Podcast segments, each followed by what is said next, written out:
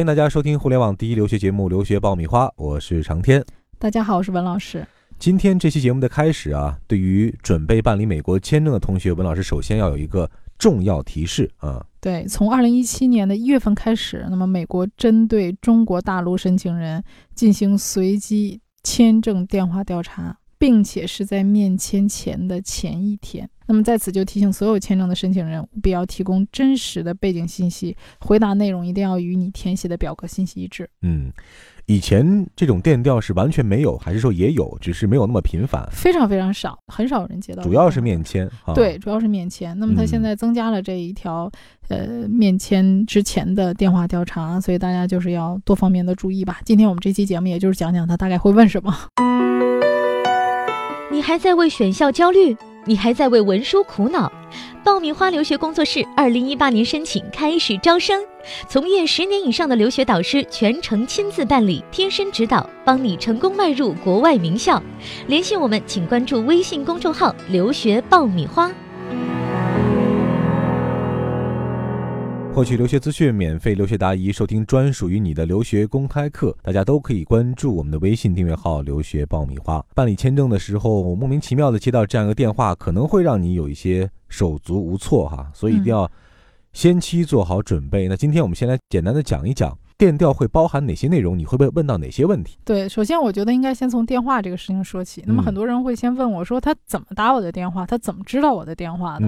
那首先来讲，一般会按照你在签证表上提供的电话号码啊，或者是说你提供的这些工作证明上的一些电话号码。嗯，还有就是通过幺幺四查询，或者是给你的这个公司的总机打电话，然后转到人事部啊、财务部啊或者相关的这个工作部门去进行调查。还有你本人的手机。嗯，也就是说，有可能是办公的座机，也有可能是手机。对对。那么，通常调查的内容呢，首先就是说会是你的一个工作背景或者是学习背景的调查。嗯啊，那么比如说是工作背景的话，那么他就要清楚你的啊。职务啊，工作年限啊，工作内容啊，那这些都是在你的工作证明所体现的，包括你的公司的地址和电话。那我曾经有学生被问到说，你这个办公大楼在哪条街？你上班是怎么去上班的？你是坐公共汽车还是开车？那如果你开车开多久？坐公车的话，大概要坐几站地？嗯，问到这么详细的内容，旁敲侧击的去印证你的这个信息是不是准确和真实哈？对，那么对学生的调查，一般就是说会涉及到一些学习计划呀，啊，你的费用的预算啊，所读的学校啊，专业啊，你为什么要就读这个学校和就读这个专业？毕业以后的这些打算，呃，那么整个的一个学习时间，那么学生一定要用比较呃自信的、呃胸有成竹的这种语气来回答你的这些问题，呃，同时我觉得给大家一个提醒吧，呃，以前曾经有一个学生出现过这种问题啊，他接到这个电话调查是中方的，一般这种都是中密来打的，啊，上来不跟你说英文，跟你说中文的，嗯，那大家知道现在骗子很多吗？他第一反应就是这是一个骗子。所以都说了自己的假信息，然后就把电话很快挂掉了。呃，所以就是说大家不要寄希望说，嗯，上来就是人家会自报家门啊。有的时候他可能会说我是某某某使馆，或者有的上来就会问，喂，你好，我我找某某某接电话，嗯啊，或者说你是某某某吗？那么一般在不清楚这些情况的这个条件下呢，呃，有的人就挂掉电话了，以为是广告电话啊，那这样会带来很多麻烦，所以建议大家在打电话的时候先。礼貌性的问一下，哎，请问您是哪里啊？对，嗯，我们这也是先期提个醒儿哈。比如说你在办签证这段时间，对于每一个来电，应该都是心怀善意的。因为我前两天就遇到这样的一个事儿啊，就是因为最近推销的这种广告太多了，我呢是在办理一个微信的一个申请的一个功能业务啊，它是需要这个第三方的机构来跟你去核实的，嗯，所以呢，一开始对方像你说的一样，也是没有自报家门啊，一上来就是说，哎，请问你是谁谁谁吗？啊。然后呢，我马上用一种不耐烦的语气告诉他不是，把电话挂掉了。然后呢，紧接着同样一个号码又来了，而且是一个外地的号码啊，让你马上一看就觉得很陌生，骗子，觉得骗子又打来了。第二次我刚准备接通再挂掉的时候，对方第一反应说：“请您先不要挂断我的电话，听我说完。”然后他再把这个事情告诉我真实的信息是什么。所以就真的是这样的一个场景哈，一定是特别是在这个期间之内啊，要保持一种。高度的耐心，认真听完每一个电话，有可能你就是那个幸运儿被抽中这个电调了。对对，还有的人就是电话都打完了才想起来，哎，我该问问对方，对方到底是谁呀？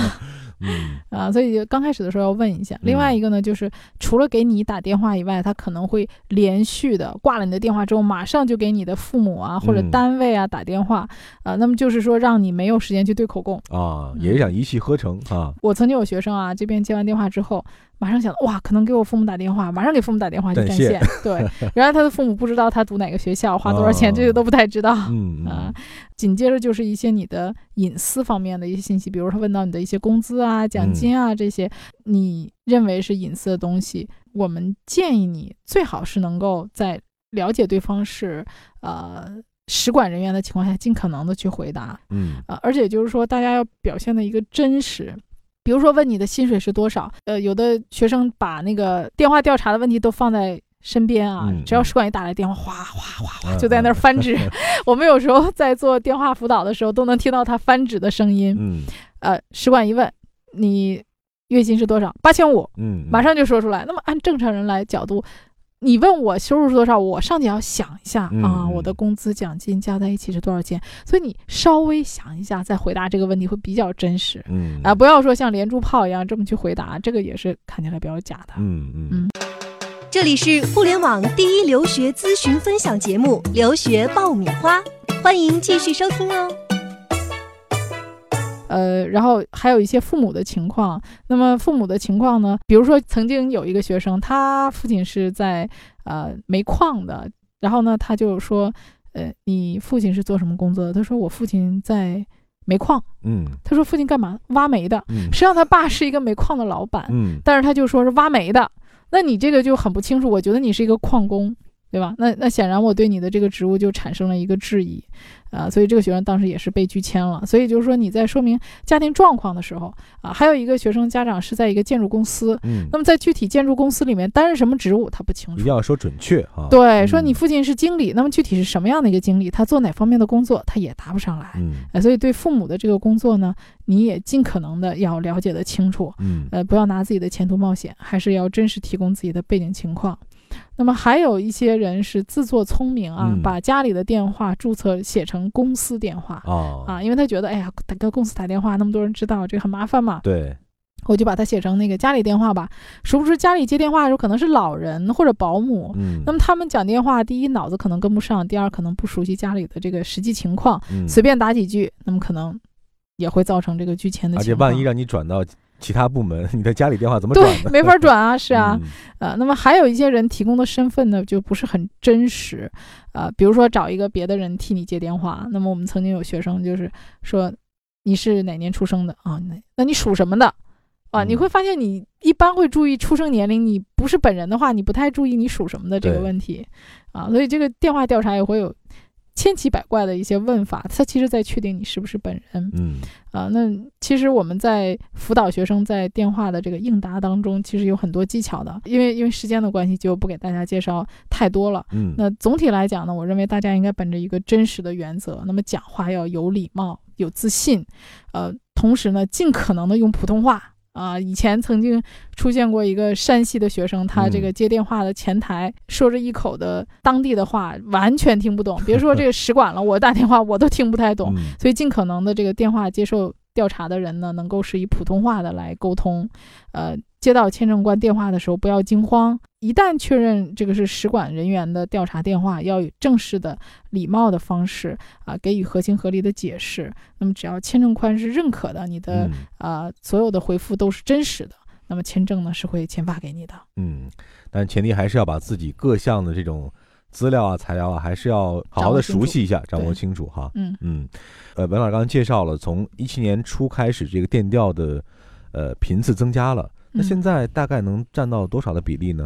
呃，现在来说，我们已经有学生接到过电话了，但是整体的这个大数据我们现在还不掌握啊。以前的话，就是可能一个学生都没有过，现在我们能听到有两三个、三四个学生这样已经曾经介绍。这是一种趋势哈，对，大家越来越多，还是要有这个心理和实际的准备的。对，包括澳洲现在也加紧了这个电话调查，所以在申请澳洲的学生也要注意，使馆的这个电话调查电话也会越来越多。嗯，好的，呃，提前应对应答电话的时候，才能做到万无一失哈。那么大概从五六月份开始，我们就进入签证季了啊。那么最后预祝大家在签证的这个过程当中都能顺利拿到签证，奔赴自己理想的大学，开始学习生活。好的，那这一期关于签证的话题呢，我们就聊到这儿。这里是互联网第一留学节目《留学爆米花》，获取留学资讯，免费留学答疑，收听专属于你的留学公开课，大家都可以关注我们的微信订阅号“留学爆米花”。我们下一期节目再见。